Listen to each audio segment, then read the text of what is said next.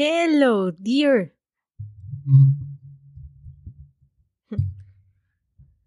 Hello, dear. Bienvenida al episodio número 11 de este podcast de No te comas al lobo. El podcast en el que analizamos las conductas de las parejas para intentar tener nosotras una vida en pareja mucho más feliz y sana. Aunque ya sabes que yo creo que el sano es un término que deja mucho que desear para interpretarlo. Pero bueno, hoy regresamos al tema de las infidelidades. Yo sé que ha sido algo que he venido tratando las últimas semanas, pero es que me llegan cada vez más dudas y entonces quisiera poder darles absolutamente todas las herramientas para ello, para que resuelvan sus propias dudas interiores y tomen decisiones más conscientes, ¿ok? ¿Por qué más conscientes? Porque a veces vamos con la amiga, vamos con la familia o vamos con nuestros conocidos y cuando contamos nuestra terrible situación, principalmente cuando hay este tema, por ejemplo, de la infidelidad, recibimos respuestas que claramente tienen el afán de hacernos sentir bien o el afán de ayudarnos, pero que probablemente estén siendo dichas desde un marco ideológico. ¿Y cuál es el marco ideológico de nuestra generación, de nuestros tiempos? Bueno, que una infidelidad es imperdonable, ¿ok? No importa si a ti te lo han preguntado, si a tu vecino se lo han preguntado, cualquier persona en sus cinco sentidos suele responder a un no, jamás, como contundentemente hacemos, cuando nos viene la pregunta de oye, oye, ¿tú perdonarías una infidelidad? Todo el mundo te va a decir que no, por Dios, todo el mundo te va a decir que no, porque es lo que nos han enseñado que se tiene que decir en estos casos. Así que para no quedarnos con esa sola visión, con la visión de tus colegas, de tus conocidos, o de incluso algunos gurús que hablan ahí muy tajantemente de lo que se debe o no debe hacer en una relación, te vengo a presentar un pequeño panorama de tres cositas más que incluso no son las más favorables para establecer una relación después de una infidelidad. ¿A qué voy con esto? Yo soy una defensora de que la infidelidad es una cuestión que puede ser un error, pero también puede ser una puerta para que una relación mejore, porque se pueden reconstruir las relaciones, pero, y siempre hay un pero cabal, no todos los motivos que damos cuando tenemos la duda de regreso o no regreso con esta persona, no todos los motivos son válidos, no todos están realmente bien hechos o bien fundamentados para que la respuesta a la pregunta de vuelvo o no con él sea un sí absoluto. ¿Por qué lo digo? Porque a veces decimos, bueno, ya como Gaby dice que ah, se perdonan las infidelidades, ah, ya está, lo voy a hacer. Y también hay que poner ahí ciertos límites, no todo se vale, ¿ok? Soy Gabriela Figueroa, comunicóloga interpersonal con estudios de género y me dedico a esto de ayudarte a reconstruir tus relaciones afectivas desde los marcos de la no generalización, pero también de los no estereotipos. Así que vamos chachachachan con este episodio que se llama Razones incorrectas para perdonar una infidelidad. Bienvenida al podcast que tiene la misión de enseñarte a reconstruir tu relación de pareja, mejorar tu comunicación y reforzar tu autoestima. Si eres una caperucita con dientes más filosos que los del mismo lobo, este programa es para ti.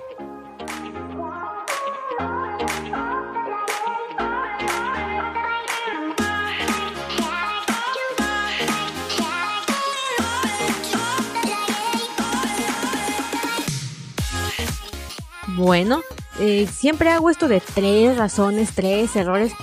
Me pregunto por qué, tal vez tengo una fijación con el número tres, o es porque me he dado cuenta que solamente me alcanza el tiempo que destiné a este podcast, que son 20 minutos aproximadamente, para que tampoco te tengas que oírte tres horas de un programa.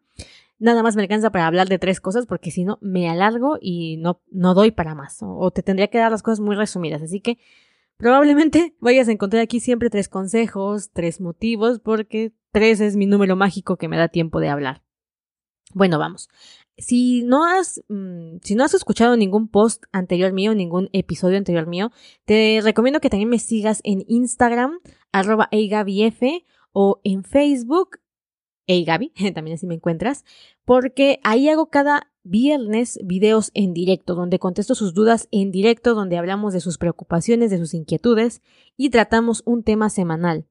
Te lo menciono porque el viernes pasado eh, metí un tema que, que tuvo un boom tremendo, me llegaron muchas consultas, me llegaron muchas preguntas y de hecho de eso han salido este episodio, por ejemplo, porque el episodio se llamó Cuando perdono una infidelidad, lo estoy haciendo por miedo o por amor.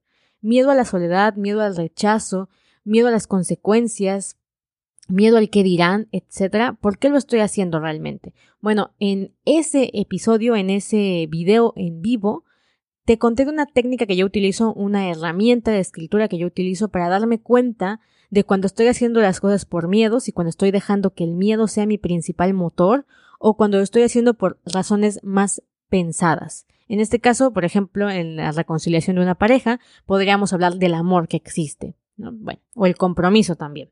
Entonces, si no me sigues, te, sugiero otra vez que me sigas en Instagram como arroba eigabif. También me encuentras con el hashtag no te comas al lobo, así todo pegadito, que es este podcast, para que veas todo lo que subo por ahí, que también eh, diversifico mis contenidos en Instagram principalmente. Bueno, ahora sí, empecemos. Cha, cha, cha, cham. La primera que escucho muy, muy, muy seguido, pero, pero muy seguido, creo que es la que más escucho, es mis hijos. Yo perdoné una infidelidad por mis hijos. Es que no sé qué hacer con el hombre infiel porque mis hijos. Es que le quito a mis hijos a su papá. Es que qué van a hacer mis hijos sin su papá. ¿No? Y entonces siempre perdonamos infidelidades, siempre aguantamos y soportamos por hashtag mis hijos. Mujeres jóvenes, mujeres adultas eh, ya de unos 40, 50 años, hasta señoras de 60 años cuyos hijos están independizados, cuyos hijos ya viven unas vidas completamente fuera del nido, siguen diciendo que por sus hijos no se divorcian o no dejan a sus parejas tóxicas, infieles y bueno. Ahí hay tela para cortar. Entonces, ¿por qué te digo esto? Porque muchas mujeres he visto también preguntas en plan, es que, ¿por qué no hablan de perdonar una infidelidad o no perdonarla cuando hay hijos de por medio? como si los hijos fuesen el detonador máximo del sí o el no. Yo sé que ahorita si tú eres mamá y estás escuchando esto me vas a decir, es que los hijos son lo principal, lo primero, ¿no?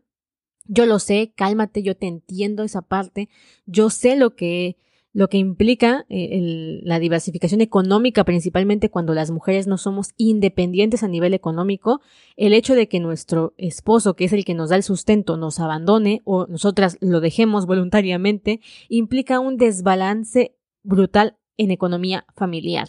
Y quienes salen mayormente afectados son los hijos, que son los que en este momento no producen, solo consumen. Yo lo sé, sé que no es una decisión de sí, no, me voy en este momento, lo hago en este momento, pero que no sea ese el motivo por el que tú decidas tener una relación que no te está siendo satisfactoria. ¿A qué voy con esto? Tenemos que aprender a separar el papel de padre de nuestro esposo, de nuestra pareja. Su papel de padre es independiente del papel de pareja. ¿A qué voy con esto? Que no importa si terminan ustedes con su relación, él siempre será el padre de tus hijos, así como tú siempre serás la madre de tus hijos, no importa que estén juntos o no. Él puede ser un excelente padre, puede ser un super padre, tú lo admiras por lo como trata a tus hijos y tus hijos lo adoran, pero puede ser un pésimo esposo, puede ser una pésima pareja, puede ser un malviviente como pareja. ¿Por qué vas a, a mezclar este rol de padre con este rol de pareja? Puede funcionar como padre, pero no funciona como pareja. Entonces tú no tienes por qué seguir soportando el rol de pareja con este hombre. Es lo mismo que yo le digo a muchas mujeres cuando entramos a niveles de pareja, principalmente cuando hay familias, y es que las mujeres nos olvidamos de nosotras mismas. Pasamos de ser mujer a ser pareja y después a ser madres. Y entonces somos antes madres que mujeres, antes esposas que mujeres. Y nos olvidamos de nuestra identidad. Y esto yo sé que ahorita me vas a decir, es que mis hijos son lo principal. Créeme, a la larga este este porcentaje que le dedicamos a nuestros papeles alternos en la vida, es decir, a priorizar ser madre o priorizar ser pareja antes que ser yo misma, a la larga nos cobra la factura. A la larga nos hace eh, temer la soledad, nos hace generar em, situaciones incómodas a nivel familiar o aguantar cosas que no estábamos dispuestas a aguantar, como por ejemplo una infidelidad. ¿No? Entonces hay que aprender a separar que tú eres mujer y aparte es tu rol de madre y también aparte es tu rol de esposa. Puedes ser una increíble esposa y una mala madre, puedes ser una excelente madre, pero puedes ya ser una pésima mujer porque te has descuidado a todos los niveles interiores, es decir, has abandonado tu propio ser en favor de los otros. Y yo sé que esto es algo que viene incluso a nivel genético de la mujer, de entregarnos a los otros en servicio, pero no te puedes olvidar de ti. ¿Ok? Entonces, así como vas a separar tu rol de madre como tu rol individual, tienes que enseñarte a separar el rol de tu pareja de cómo es como pareja que como es como padre. Que tú termines una relación no significa que le vas a quitar a los padres a tus hijos. no significa que vas a quitarle un padre a tus hijos. Simplemente vas a eliminar la relación tóxica que le va a hacer daño también a la larga a tus hijos. Si realmente, si realmente lo estás haciendo por tus hijos, y ojo, no hay ese, esa presión económica que a veces nos fuerza a quedarnos en relaciones que no nos, no nos dan ni nos aportan nada, eh, si no hay ese nivel económico en el que digas, bueno, tengo que hacerme pato un rato más aquí en lo que yo logro independizarme a nivel económico y tengo que seguir fingiendo esta relación matrimonial o de pareja o lo que sea. Bueno, pero si no existe esa presión, yo te pregunto, ¿realmente si lo haces por tus hijos, tú crees que ellos van a ser más felices viendo cómo su madre es humillada, vive infeliz, no la respetan, se siente mal consigo misma? a que si la relación termina bien y ellos aprenden, que tampoco tengo que va a ser fácil, un proceso en el que tendrán que encontrarse con su papá lejos de su mamá y viceversa. Créeme, creo que es más sano la separación de las parejas que ya no tienen nada que aportarse mutuamente, a que los hijos vean cómo las parejas se autodestruyen en lo individual, como papá destruye a mamá, como mamá destruye a papá, como mamá se destruye a sí misma, que es lo más duro de ver, cómo nuestras madres a veces en este afán de salvarnos, entre comillas, se acaban deshaciendo de ellas mismas. No te conviertas en ese cliché. La siguiente, el siguiente pretexto para las parejas que no tenemos hijos y que aún así cuando no hay hijos también pensamos en perdono o no perdono, reconstruyo mi relación o no reconstruyo. Pareciera que este tema solamente es de las parejas casadas, con muchísimos años juntos, con siete hijos, y las parejas que no, pues la mayoría dicen, no, pues terminen. Yo no estoy casada, no tengo hijos y ya saben mi historia. Entonces, no, no es para todos, no es el asunto de hay hijos y matrimonio y por eso tengo que aguantar una infidelidad. No, es decisiones, ¿ok? Decisiones, así estén bajo un contrato legal o no, como es mi caso. ¿Cuál es el pretexto más frecuente que escucho de las razones incorrectas para perdonar una infidelidad o a un infiel? Los años. Es que llevamos juntos dos años, es que llevamos juntos tres años, es que llevamos juntos nueve años, quince años, veinte años. La mitad de mi vida está, está ahí.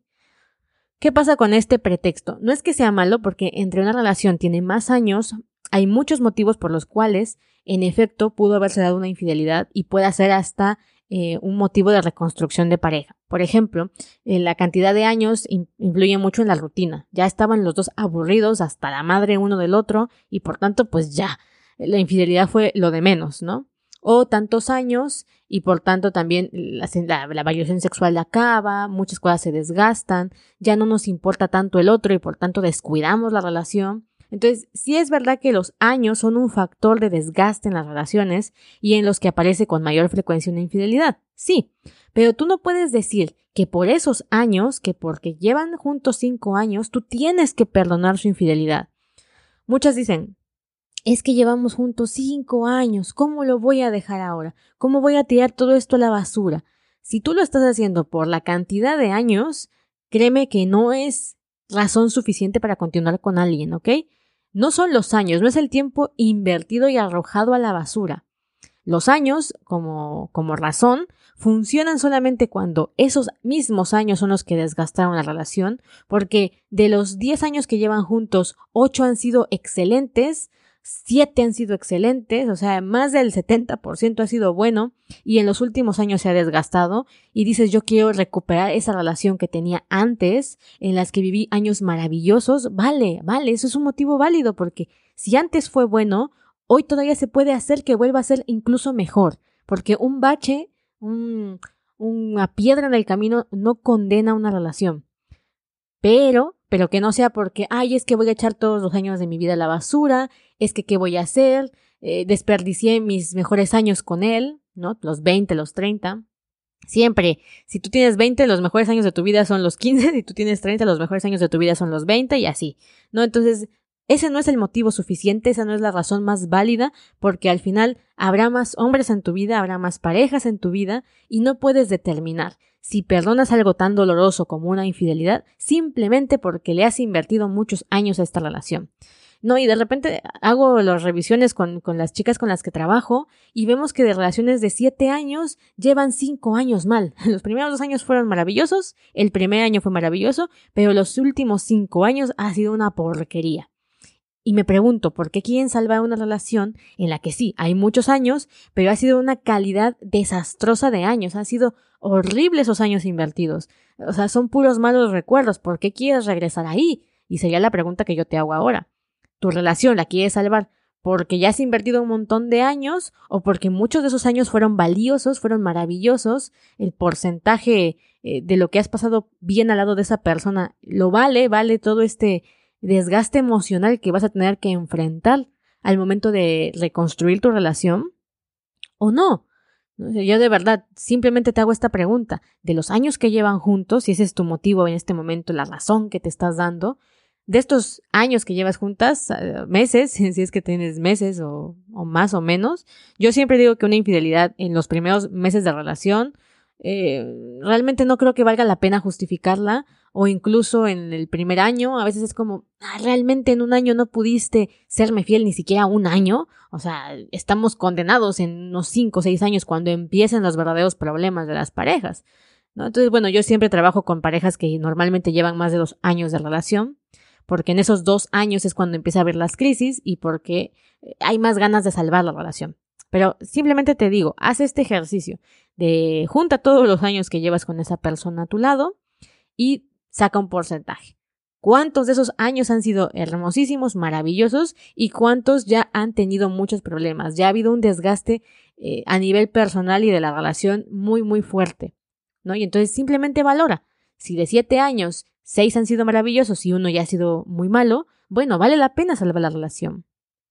Si de siete años, siete han sido malos, yo te pregunto, ¿no es esta la oportunidad, el momento valioso, el momento preciso para salir corriendo por la puerta de emergencias? Yo ahí te lo dejo a tu criterio. Y llegando al final, al tercer motivo, razón para perdonar a un infiel de forma incorrecta, es que esté arrepentido.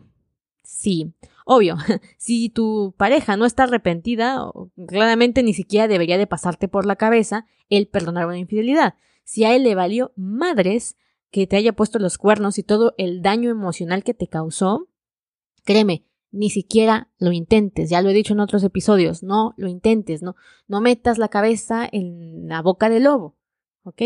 Punto. Yo sé que aquí tratamos a caperucitas que son más agresivas que el lobo, ¿no? Entonces, Espero que no este consejo no sea para ti, no metas la cabeza en la boca del lobo. Si a tu pareja le dio igual lastimarte, si realmente no, no está arrepentido, no te pidió perdón, no le interesa, ¿por qué vas a volver ahí? Es un no rotundo, pero del tamaño gigantesco. O sea, tatúatelo en la frente. Es un no, sin consideración. No.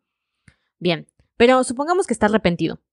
¿No? Este, ya te pidió perdón, te pidió una segunda oportunidad, te dijo que, que va a cambiar, ¿no? Todas estas cosas que ya sabemos que dice un infiel.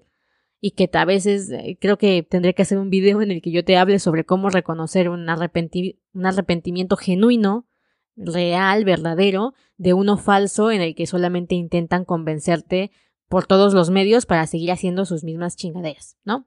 Bueno, ya lo, lo hablaré en otro episodio. Pero el que esté arrepentido no es motivo suficiente para que tú lo perdones. Porque muchas mujeres, insisto, vuelvo al tema, vienen con la cantaleta. Es que él está arrepentido y por tanto yo lo tengo que perdonar. No, corazón, tú no tienes que perdonar nada si no quieres. Tú no tienes que acceder a reconstruir tu relación si no quieres ese tener, esa palabra que utilizamos con tanta fuerza, es que tengo que, es que tengo que, tengo que bajar de peso, tengo que ir por los niños, tengo que casarme, tengo que perdonar su infidelidad, tengo que salvar mi matrimonio. No, no tienes que hacer nada, es que quieres hacer. ¿Ok? Yo en verdad quiero salvar mi matrimonio porque lo quiero, porque han sido años maravillosos, porque él es el hombre de mi vida, o yo quiero salvar esta relación porque nunca había conocido a nadie como él, porque eh, han sido muy buenos nuestros momentos juntos y esto ha sido para mí un bache, porque tengo esperanzas de que él de verdad está arrepentido, porque yo quiero que la relación funcione, porque yo quiero que cambiemos cosas y continuemos adelante, porque hemos vivido un montón de cosas eh, hermosas, un montón de cosas dolorosas y hemos estado juntos en las buenas y en las malas y quiero salvar esta relación. Vale, tú quieres hacerlo. Por los motivos que se te hinche, tú quieres hacerlo.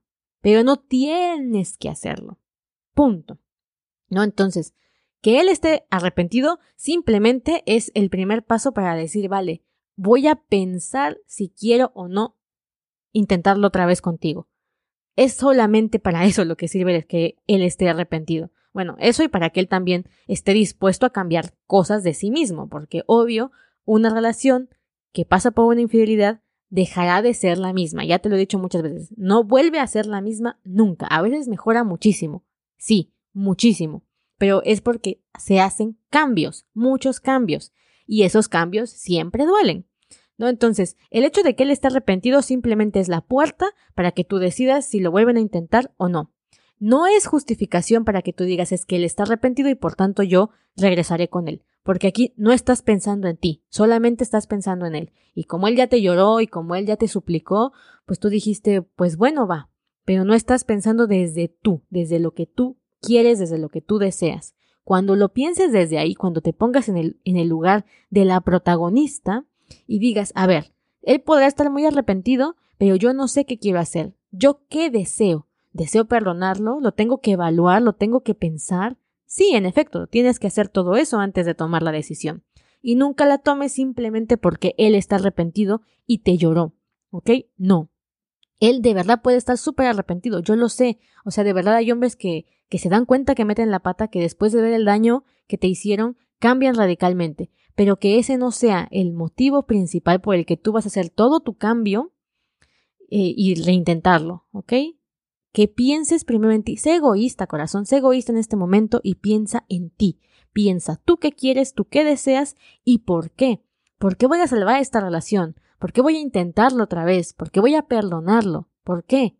Porque lo vale, porque fueron los mejores años a su lado, porque creo que tenemos un futuro hermoso juntos, porque realmente nos llevamos muy bien, porque soy feliz cuando estoy con él y simplemente este ha sido como eh, una una metida de pata, pero nunca antes me había hecho tanto daño, nunca antes había sido cruel conmigo, yo me llevo muy bien con él, no sé, o sea, tienes que justificar la relación, sí, en estos momentos es importante que tú encuentres los verdaderos motivos personales a nivel individual de por qué quieres volver con él. Te sientes comprendida, te sientes eh, amada, te sientes escuchada, sientes que tienen un futuro juntos. Si, si vas palomeando todas esas cosas que te hacen sentir bien, Vale, entonces sí planteate reconstruir tu relación.